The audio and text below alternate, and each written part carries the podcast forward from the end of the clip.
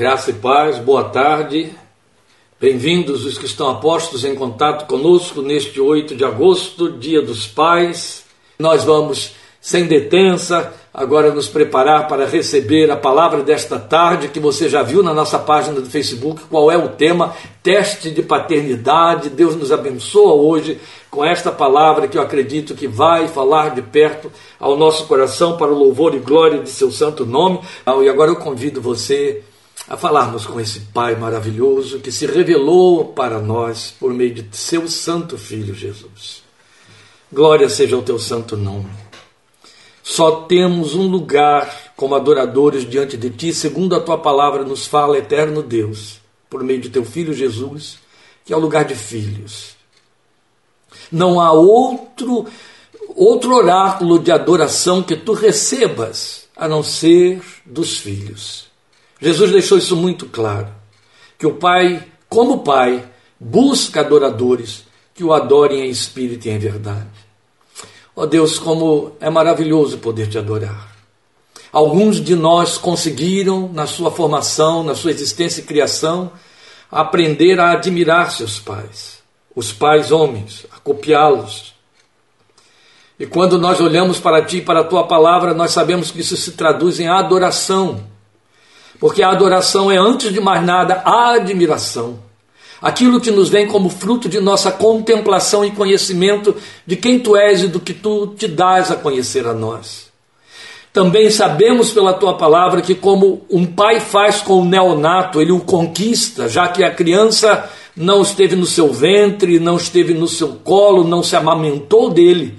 Ele faz uma conquista por sua contínua presença, pelo carinho, pelo afeto, pelo aconchego assim também tu nos conquistaste por meio de teu filho Jesus. Aleluia. Somos filhos porque fomos comprados como filhos. Somos filhos porque fomos conquistados como filhos por ti na tua qualidade de pai e nos rendemos a esta qualidade com gratidão profunda. Ó oh Deus, estou certo de que na vida, nas lutas e no mundo espiritual, somos frequentemente testados quanto à nossa consciência de paternidade. Nesta tarde, a palavra que tu nos trazes nos dá a oportunidade de refletirmos sobre esse teste de paternidade que é feito a nós e que também nós temos a ousadia de fazer a ti tantas vezes. Mas queremos ser aprovados neste teste. E pedimos que nos ensines através desta palavra essa aprovação que há de glorificar teu nome. Perdoa-nos pelas vezes tantas em que temos a pretensão de te pôr em teste. Perdoa-nos e ajuda-nos a não cairmos nesse erro nem o repetirmos nunca mais em nossa caminhada contigo. Porque tu és digno de toda a nossa absoluta confiança, entrega e dependência. Aleluia. Glória seja ao teu santo nome. Gratidão de filhos, por meio de teu santo Filho Jesus, o Senhor. Aleluia. Amém. De imediato, meus amados, Mateus capítulo 4, versículos 1 a 10. Um texto solene. Eu leio esse texto com espírito de sacracidade. Mateus 4, de 1 a 10, vou ler aqui na versão, nova versão internacional, que eu tenho em minhas mãos, e você acompanha aí, por favor, é de 1 a 11, perdoe. Eu vou ler até o final da narrativa. É Mateus 4, de 1 a 11. Então Jesus foi levado pelo Espírito ao deserto para ser tentado pelo diabo. Depois de jejuar 40 dias e 40 noites, teve fome. O tentador aproximou-se dele e disse: Se és o filho de Deus, manda que estas pedras se transformem em pães. Jesus respondeu: Está escrito: Nem só de pão viverá o homem, mas de toda palavra que procede da boca de Deus. Então o diabo levou a cidade santa, colocou-o na parte mais alta do templo, suas versões antigas dizem no pináculo do templo, e lhe disse: Se és o filho de Deus, joga-te daqui para baixo, pois está escrito: Ele dará ordens a seus anjos a seu respeito, e com as mãos eles o segurarão, para que você não tropece em alguma pedra. Jesus lhe respondeu: Também está escrito: Não ponha à prova o Senhor, o seu Deus. Depois o diabo levou a um monte muito alto e mostrou-lhe todos os reinos do mundo e o seu esplendor. Ele disse: Tudo isto te darei se te prostrares e me adorares. Jesus lhe disse: Retire-se, Satanás, pois está escrito: Adore o Senhor, o seu Deus, e só a ele preste culto. Então o diabo deixou, e anjos vieram e o serviram. Queridos irmãos, este texto, como eu disse, eu, eu leio com o coração solene. É um texto muito sagrado. Toda palavra de Deus é sagrada, mas há aqueles textos que a gente passeia por eles com um sentimento de solenidade, por causa do seu impacto, por causa da, da profundidade de significação que ele transmite. Vou pedir a você paciência para aguardar um pouco até abordarmos o texto que foi lido e abordaremos, porque neste momento eu quero apenas definir um pouco mais para você o tema que nos leva a ele, que eu estou chamando de teste de paternidade. Porque, evidente, eu não poderia deixar de trabalhar com um tema desta ordem no dia de hoje, por causa dessa forte consciência geral sobre a paternidade que o dia de hoje impõe sobre nós, Dia dos Pais. Mas aí não podemos, não podendo, é né, claro, deixar passar em branco essa oportunidade de pensarmos no principal atributo que o nosso santo e eterno Deus assumiu a nosso favor, por meio de Jesus, que o consolidou como Pai para nós. E não podemos deixar de fazer isso, é claro. Mas eu creio que é oportuno nós fazermos uma revisão de nossa visão da paternidade divina. E propositalmente pensei em fazer sobre esse tema, teste de paternidade. Você vai ver que o tema é bem pertinente e tem muito a ver com uma realidade espiritual nossa, de nosso trato com Deus, de nossa consciência da paternidade divina. Então fique com esse tema enquanto nós estivermos aqui declinando o, o, o significado desta abordagem, teste de paternidade. Veja, antes de nós abordarmos então o texto lido, que ficou para nós como um texto específico aí, de Mateus 4, de 1 a 11, e, nele nós vamos então desdobrar as nossas considerações, mas ainda atendendo e introduzindo o nosso tema, eu quero trazer à nossa memória, a minha e a sua memória, alguns textos pertinentes na palavra de Deus que vão atender bem a esse conceito do nosso tema de teste de paternidade. Eu me refiro àquele texto clássico de Malaquias 1,6, onde Deus diz: O filho honra seu pai e o servo seu senhor. Se eu sou pai, onde está a minha honra? É texto forte em que o Deus, nosso Deus mesmo, nos testa quanto à nossa confissão de sua paternidade a nosso favor, porque nós confessamos Deus como Pai. Aprendemos assim, oramos no Pai Nosso, declaramos, pessoas, inclusive desautorizadamente, mas religiosamente, apenas batem o fanista no peito dizendo Deus é Pai, Deus é meu Pai, ou eu sou filho de Deus. E isso se torna jargão popular e jargão religioso, especialmente nesse espírito religioso que o brasileiro tem, não é? Agora, na verdade, todo cristão autêntico não só confessa, quanto não pode ter dúvidas da paternidade divina. Então, muito antes, pensar na paternidade divina é uma consciência profunda, porque ela é operada, segundo a informação da palavra de Deus, pelo lado de dentro de nossa razão e da nossa fé. E então, quando nós ouvimos Deus lançar essa pergunta, se eu sou pai, onde está a minha honra? E depois de ter dito, o filho honra seu pai, então, se eu sou pai, onde está a minha honra? Como eu lhes disse, é Malaquias 1,6. Nós estamos vendo claro, vemos de forma clara, e aí no segmento, você pode ver isso no versículo 7, lá de Malaquias 1, no segmento que essa honra consiste em não desprezar nem macular a mesa do serviço ao seu nome que é o nosso tempo e espaço de culto e adoração a Ele. Isso é muito importante. Depois nós temos, continuando aí nesses textos que eu disse, que são bem pertinentes quanto a esse tema teste de paternidade, nós temos o texto de João 4, daquele diálogo que é narrado ali entre Jesus e a mulher samaritana à beira do poço de Jacó, onde ele o Senhor Jesus nos apresenta um outro significativo teste de paternidade quando afirma aquela mulher que Deus, na condição de pai, busca adoradores que o adorem em espírito e em verdade, e por, ele, por isso mesmo, daí está a razão pela maneira como nós acabamos de orar na introdução de nossa meditação hoje aqui. Logo no desdobramento desta máxima que temos, que os filhos são filhos porque adoram a Deus, o que você pode entender é isso. Quando Jesus diz, o Pai busca adoradores, ó, coloca Deus na condição de Pai. O Pai busca, então busca como Pai adoradores que o adoram ou que o adorem em espírito e em verdade. O desdobramento dessa máxima vai nos apresentar o quê? Que os filhos são filhos porque adoram a Deus em espírito e em verdade, ou melhor ainda, que quem o adora em espírito e em verdade tem e vê nele com efeito um pai. Isso é muito pertinente porque Jesus, inclusive, tinha dito ali para a mulher samaritana: vocês adoram o que não conhecem.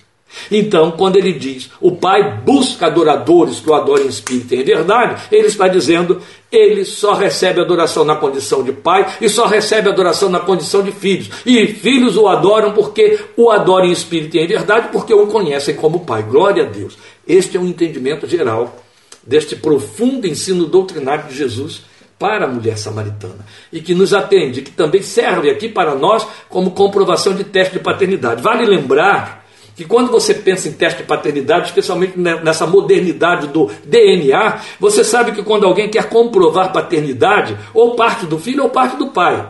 De qualquer forma, ambos vão ter que dar provas. Então você vai ter é, DNA de filho e DNA de pai que serão depois avaliados para serem equiparados e perceber se a procedência é a mesma. Então, no teste de paternidade, pai e filhos são testados. Não é interessante isso? Por isso que estamos falando aqui nesta data de hoje, com, com nesta oportunidade, com esse entendimento de teste de oportunidade, então. Por último, eu quero lembrar os textos altamente significativos que eu chamaria de comprovação primeira e última da paternidade divina, que são saídos da pena de Paulo, lá em Romanos capítulo 8. Paulo enumera uma fraseologia, uma máxima, que se desdobra em três versículos, Romanos 8, 14, 15 e 16, que eu vou repetir aqui para você, mas ali o que ele faz nos ensina e informa que Deus nos assegura o lugar e convicção de seus filhos, colocando o espírito de filho que é do Senhor Jesus em nossos corações. Esse texto sozinho já basta para ser a, comprovação do nosso tema, mas nós iremos lá no texto de Mateus capítulo 4, e eu não vou me ocupar aqui agora de trabalhar o desdobramento de Romanos 8, 14 e 16, por mais que isso não seja atraente, porque não é o nosso propósito nesta oportunidade. Mas observe esse detalhe que estamos dizendo, que a prova que Deus nos dá é o teste de oportunidade que Deus nos oferece, teste de paternidade, perdão, que Deus nos oferece Paulo nos, nos, expõe isso em Romanos 8, de 14 a 16, mostrando que ele então prova que é pai, colocando o espírito de filho em nosso coração, que então nos faz reagir como filhos, o espírito do seu filho. Glória a Deus, isso é muito belo. Na linguagem de Paulo, a, a formulação fica assim: porque todos os que são guiados pelo Espírito de Deus, esses são filhos de Deus pois vocês não receberam um espírito que os escraviza para novamente temerem, mas receberam o espírito que os torna filhos por adoção. Lembram? João 12. Mas a todos quantos receberam, foram feitos, receberam Todos os que nele creram receberam o poder de serem feitos filhos de Deus. Então, voltando ao texto de Romanos 8, agora versículo 15, o que ele está dizendo é: Pois vocês não receberam um espírito que os escravize para novamente temerem, mas receberam o espírito que os torna filhos por adoção, por meio do qual clamamos, Abba, cuja tradução é Pai, ou bem dentro da nossa linguagem brasileiresca, brasileiresca, papai, paizinho. Porque Abba é uma palavra tomada por empréstimo do aramaico que, que, que faz o evocativo do pai da forma mais intimista possível. Por isso, Abba, não o Av hebraico, mas Abba, papai, aquele pai bem chegado mesmo. Hoje, os aramaicos, os que falam a língua aramaica, no caso é, é um grupo de uma região lá de, de do Iraque, um grupo uma etnia lá do Iraque que ainda preserva a língua, eles usam muito a expressão baba. E quando eu estive ali por perto, naquela região, encontrei muitas crianças de rua, filhos de curdos, que passavam por nós e querendo esmola, querendo chamar a nossa atenção, a nossa atenção, nos chamava os três de baba, baba, baba, baba, atraindo, chama papaizinho, papaizinho, para pedir esmola. Muito interessante isso aí. E Paulo vai lá, pega essa linguagem por empréstimo para dizer: olha, quando esse espírito enche você, ele prova que você é filho, e o que sai pela sua boca na sua invocação, esse poder que você tem de se dirigir ao Pai eterno dessa forma mais intimista, como o Pai dia de Deus, a criancinha de Deus, para dizer: Abba, meu Abba. Aleluia. E em seguida, fechando o cerco, o apóstolo Paulo diz no versículo 16: o próprio Espírito dá testemunho ao nosso espírito de que somos filhos de Deus. O próprio Espírito de Deus testemunha ao nosso espírito que somos filhos de Deus. Isso é lindo. Isso é lindo. É como se fosse um pai que chega para um filho que ficou criado longe dele e, e esse pai se apresenta de repente e esse filho está cheio de dúvidas, pessoas chegam dizendo: não, não, ele não é seu pai, você está confuso, e você não nasceu dele, você morou com outra família, foi lá, é ali que você tem que descobrir onde está o seu pai, mas o pai chega e começa a dar provas a esse filho de que ele é o pai dele, de fato, genuinamente. Então a Bíblia está me dizendo que Deus botou um espírito dentro de mim e dentro de você que lá dentro vai para dizer: Olha, eu sou seu pai, sim, eu sou seu pai.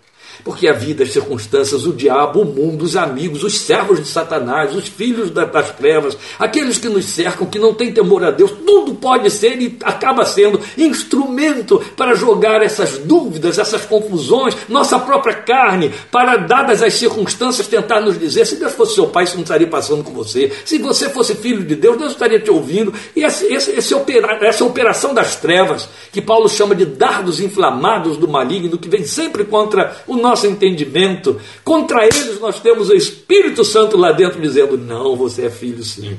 Eu fiz você nascer de novo. Eu regenerei você. Deus é seu Pai. Aleluia. Aleluia. E este teste de paternidade, meus amados, é suficiente e é cabal.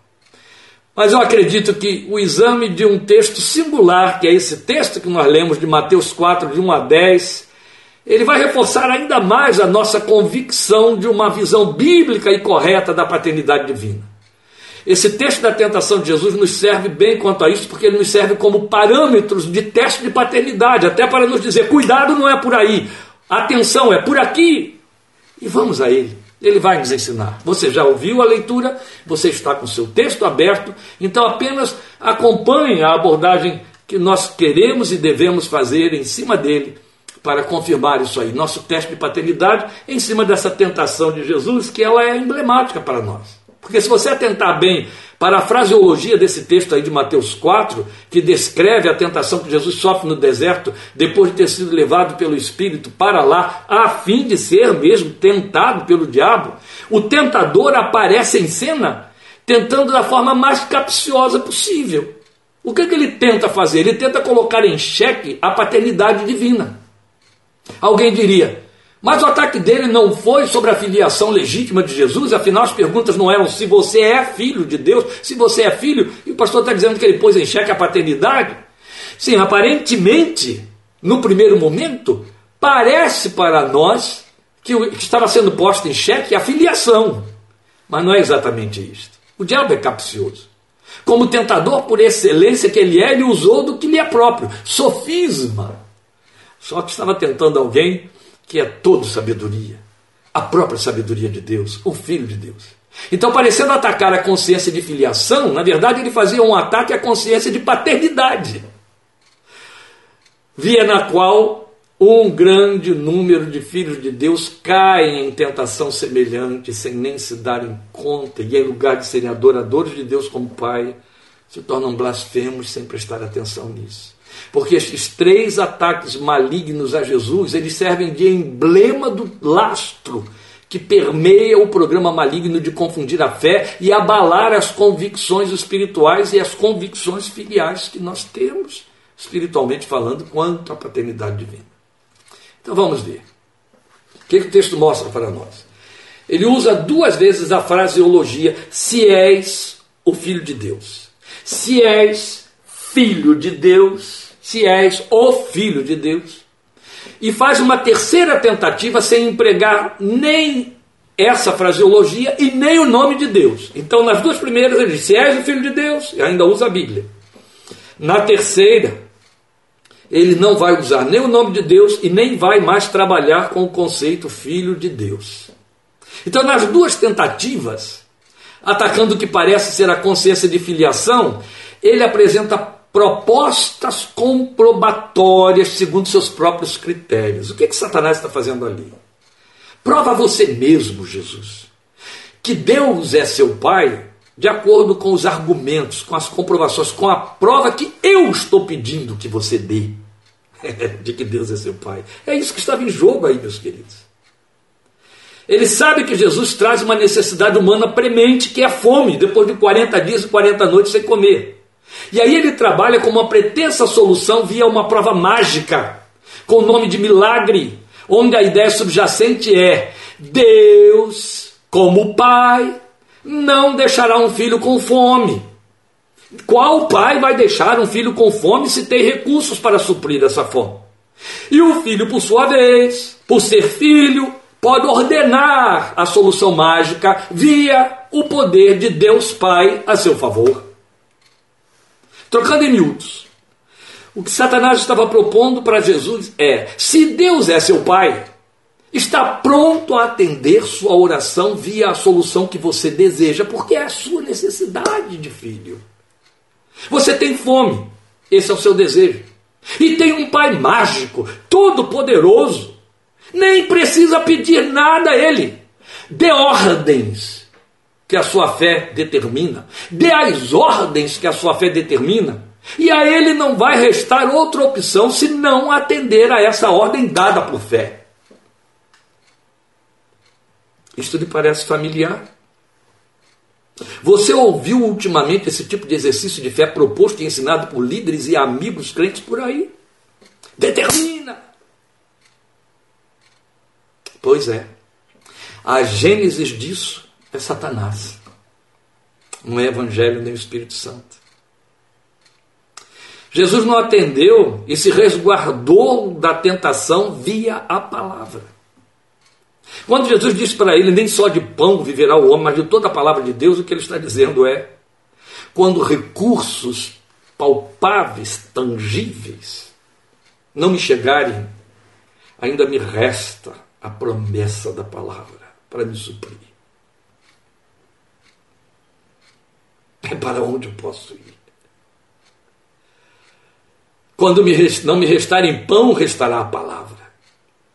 Se não houver pão para me alimentar, a palavra vai me suprir, me alimentará. É isso que Jesus está dizendo a ele.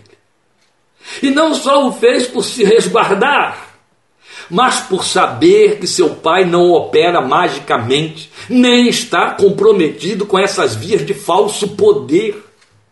Pai e filhos, então, foram provados nesse teste proposto por Satanás. Embora Jesus tenha continuado com fome. Saiu aprovado e o pai também. Porque nem Jesus provou, tentou o pai, nem o pai atenderia a essa tentação. Pai e filho saíram aprovados. Eu estou parando aqui em cima do argumento porque eu sei que isso nos ronda, meus amados. E quando não nos ronda por causa do falso evangelho que anda sendo pregado por aí, nos ronda por causa de nossas próprias fraquezas, descuidos, ignorâncias espirituais e da verdade da palavra de Deus. Quantas vezes a necessidade bate à nossa porta e nós nos entendemos com direitos de solução via a magia de Deus que podemos pleitear pela fé e coroamos isso e invernizamos isso de evangelho, porque está escrito, porque foi dito, porque a palavra diz cuidado com Deus não está comprometido com os meus desejos, nem com o seu, para poder dizer que é pai. E eu não tenho direitos de filho para ordenar que ele se prove pai atendendo aos meus desejos. Foi isso que Jesus ensinou, contrariando o evangelho de Satanás, que aquilo estava sendo um evangelho diferente, um outro evangelho, que estava sendo pregado pelo diabo. O segundo ataque foi ainda mais capcioso. Um filho frustrado e carente, afinal de contas a necessidade não foi suprida Ele bem pode decidir que deve testar a fidelidade, o amor e a competência paternas a seu favor via as exigências temerárias e extremas. O pai não agiu, vou agir eu. E ele vai correr atrás aí para aplainar todas essas coisas. Esse tipo de loucura nos acompanha muitas vezes. Então o tentador leva o filho ao alto da casa do Pai. Chama sua atenção para esse detalhe. A Bíblia diz aqui que ele levou Jesus ao pináculo do templo, que todos entendiam como sendo a casa do Pai, a casa do Senhor, a casa de Deus. Como tem muitos crentes ainda até hoje que entendem que o templo que você inaugura, que você é, é, consagra, vira a casa de Deus. Ao mesmo tempo que Hebreus e Paulo nos dizem que casa de Deus somos nós, mas, mudando aqui um pouquinho, fechando esse parênteses aí, o fato é que a capciosidade do tentador, ele leva Jesus ao alto da casa. Ele põe Jesus acima da casa do Pai, porque esse foi o eterno sonho de Satanás: colocarei meu trono acima do trono de Deus. Então ele pega o filho e põe acima da casa do Pai. Então ele põe o filho acima da casa do Pai. Como quem insinua: agora você está na casa do Pai. Nenhum filho será esquecido na casa de um pai qualquer. Quanto mais na casa do pai, que é um Deus todo-poderoso. Capcioso, não é? Mas quantas vezes caímos nesse, nessa proposta e nessa tentação? Ah, eu preciso ir lá na casa de Deus e orar ali. Ali Deus vai me ouvir. São talismãs e magias inventadas por nossas superstições que, que herdamos e carregamos para dentro da fé que teria de nos lavar e limpar de tudo isso, porque ela é livre, ela vem do céu. Ela não nasce de púlpitos, ela não nasce de formações religiosas, históricas, protestantismo, catolicismo, seja o que for. Não. Ela nasce do Evangelho. E no Evangelho está livre de todos esses adereços, de todas essas superstições, de todos esses talismãs. Não precisa de nenhum deles. Mas a proposta de Satanás é essa. Agora você está na casa do Pai. E não há um filho que na casa do Pai será esquecido por ele. Um pai qualquer não fará isso. Nenhum pai fará, quanto menos faria o Pai, que é Deus Todo-Poderoso. Afinal, você está na casa dele. Pula daqui. Chama a atenção do teu pai via o teu desespero. Mostra a ele quanto você está desesperado. Ele tem uma palavra que tem de cumprir, pois disse que tem guardiões a seu favor, para que não deixe que você sofra qualquer dano. Ele traduziu isso em outras palavras, para que o teu pé não tropece em pedra. Gente, como é satânico. Lembram o que ele tinha dito lá antes? Manda que as pedras se transformem em pães. Aí Jesus disse: Não preciso, eu me alimento da palavra. Hum, ele correu para a palavra, eu vou correr lá também, porque senão eu não consigo pegar ele. Se você pular daqui, ele tem de cumprir uma promessa. Ele disse que vai mandar anjos que te guardarem para que você não tropece com teu pé em pedra. Ó, oh, eu te propus tropeçar na pedra, mandando que ela virasse pão para se saciar. E o poder de Deus ia provar, segundo o meu evangélico, que ele é pai. Você não tropeçou nessa pedra. Então você pode pular daqui, que ele não vai deixar você tropeçar noutras pedras, conforme a palavra. Mostra a ele o seu desespero e pula daqui. Ele vai ter de cumprir o que ele te prometeu. Ele vai ter de cumprir o testamento. Porque ele é pai. Temos mais. Nós temos aqui um jogo de duplo aspecto, mas na verdade, o que Satanás está dizendo para ele é: prova-o como teu pai. E aí Jesus revida dizendo: ele não deve ser provado como pai. Ele é Deus, isso também está escrito: não tentarás o Senhor teu Deus. Ele não tem que ser provado como pai. Foi isso que Jesus disse, em outras palavras. Mas, como eu disse aqui, nós temos um jogo de duplo aspecto. Veja, a ascensão de Jesus ao pináculo do templo foi via a magia maligna. O diabo guindou aquela altura como quem diz: Viu o que eu posso fazer? Eu pude fazer o mais difícil, levantar você até aqui. o que, é para o seu pai fazer o mais fácil, impedir que você se arrebente no chão ao pular daqui? Pula daqui. Olha que jogo. Isso lhe soa comum? Eu volto à questão. Muitas vezes o que parece ser apenas fruto de nossas elaborações espirituais, pretendendo que Deus nos livre de encrencas graves nas quais nós fomos metidos por terceiros ou nos metemos por nossas inconsequências e más escolhas, não passa de inconsequências nossas. E ainda esperamos a intervenção divina em cima delas, no cumprimento daqueles verbetes bíblicos, porque temos direito de filhos, direito de filhos pela fé. Mas Jesus, o Filho unigênito, nos ensina algo que vai na contramão do Evangelho segundo Satanás. Isto é tentar o Pai na sua natureza divina. Não faça, é isso que ele está dizendo, porque ele não nos permite pô-lo à prova contra nosso direito de filhos, a sua honra de pai. E isto não pode nem deve ser testado ou tentado, porque foi ele que disse: a minha glória, a minha honra a outrem eu não darei. Amém? E é fato. E há ainda a terceira investida. Como nós dissemos, nessa terceira investida, ele nem cita Deus, nem mais ataca a consciência de filiação. É como se ele entendesse, eu creio que sim, que ele perdeu nas duas propostas. Aí vem a terceira. Ele diz: agora, em vez de ficar oferecendo aí o que, que o pai pode fazer, eu vou mostrar o que eu posso, o que eu dou, o que eu tenho para dar. Então, na terceira investida, o que, que ele vai fazer? Faz algo ainda pior do que o que vimos antes.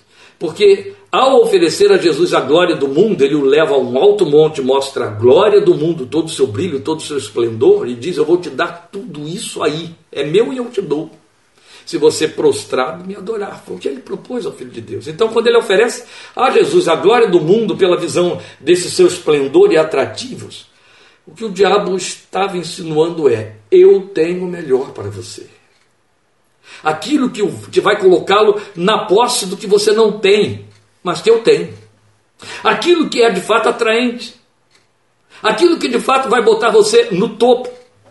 Que vai botar você no controle aquilo que vai dar a você posse, você vai ter, ter, ter.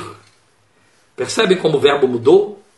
Se tu és, verbo ser, se tu és, agora eu tenho para te dar, você vai ter.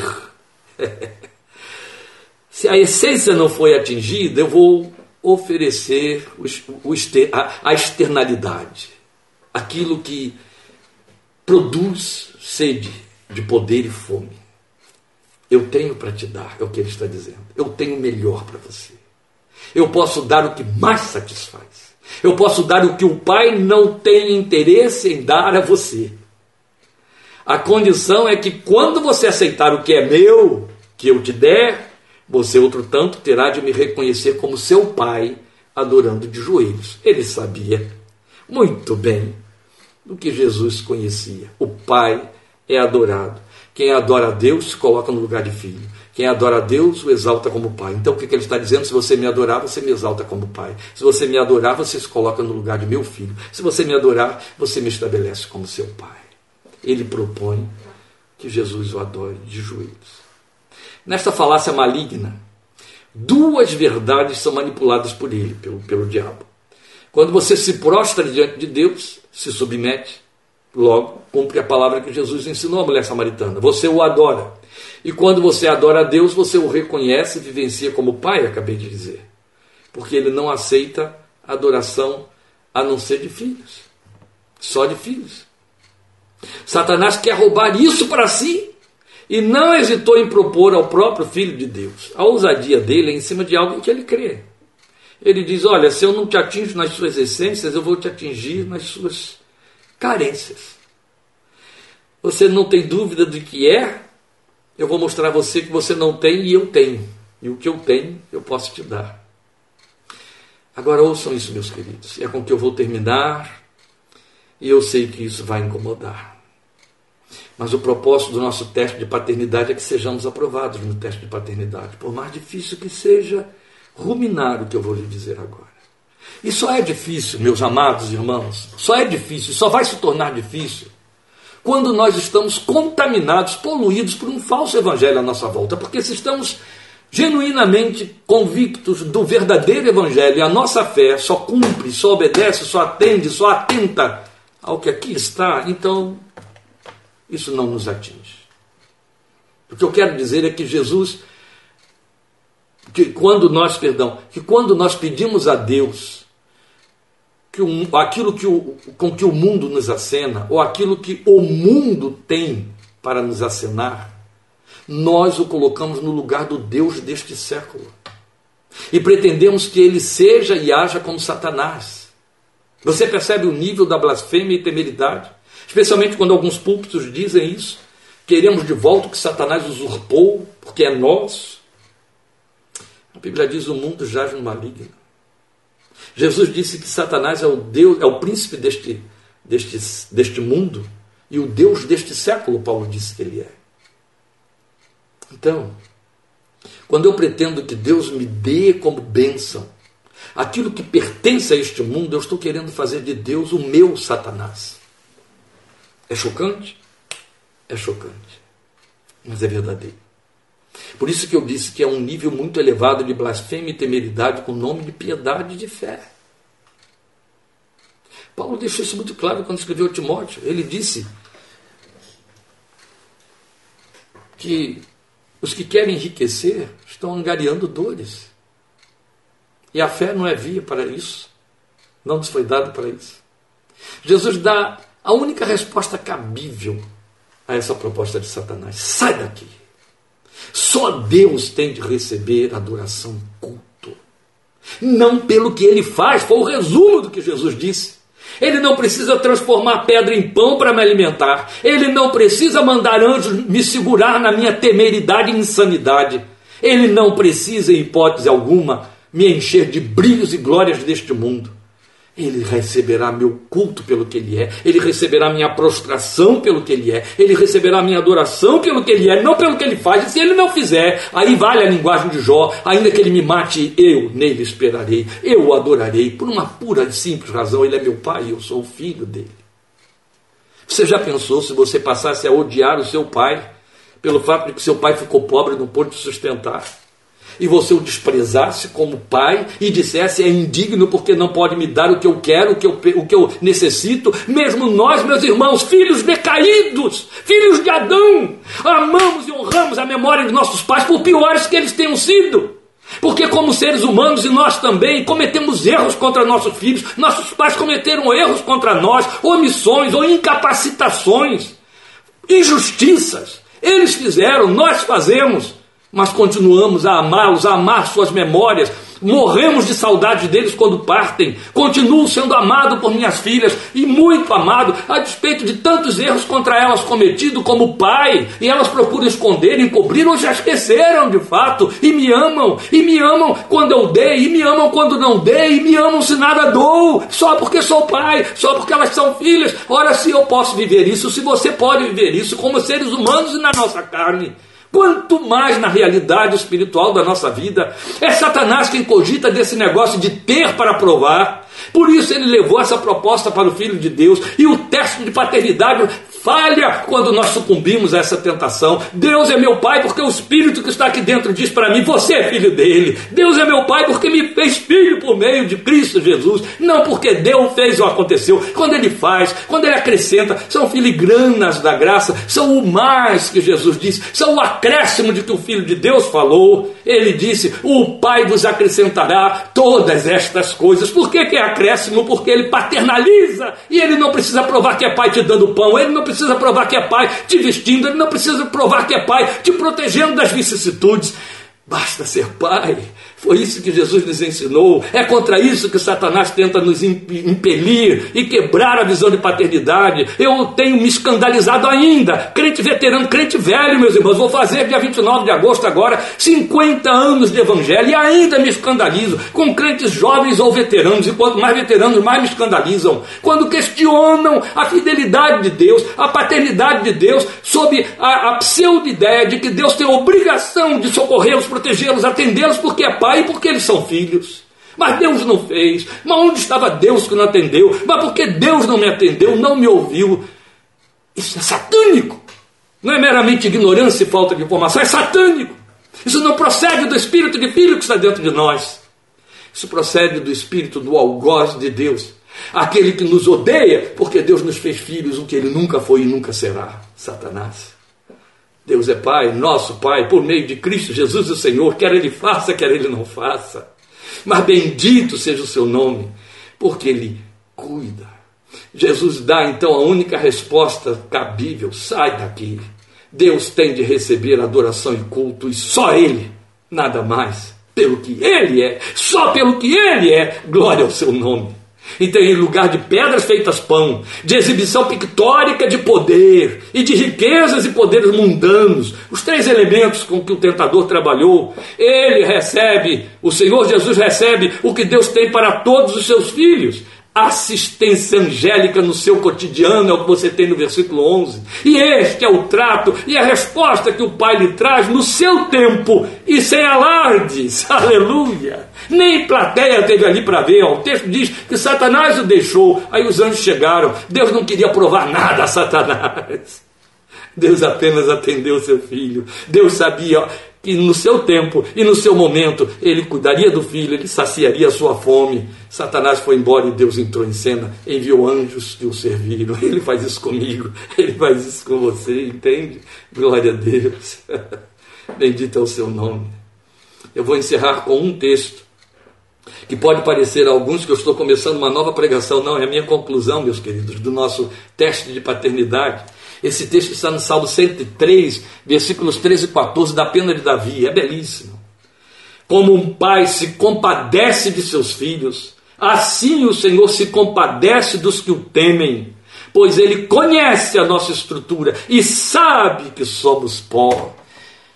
No Salmo 103, nesses versículos 13 e 14, Davi trabalha de uma forma extraordinária com três verbos para falar da paternidade humana numa referência ao cuidado do amor de Deus por nós. Então, ao fazer isso, ele trabalha com esses três verbos significativos para falar do exercício dessa paternidade. Ele diz que o pai se compadece, que o pai conhece e que o pai sabe. Versões mais novas dizem o pai lembra. Então, o que você tem aí nesses três verbos, são as três coisas para as quais o tentador não atentou ao atacar Jesus. Ele não percebeu a compaixão do pai que não atende segundo os critérios do filho, é de que Davi fala. Ele não atentou para o fato de que o pai conhece o tamanho da nossa fragilidade, isso não lhe passa desapercebida. Entende? E o texto diz claramente isso. Conhece a nossa estrutura. Ele conhece nossos limites. Jesus deixou isso muito claro em Mateus capítulo 6, muito antes do que pedimos ou pensamos. Ele sabe, aleluia.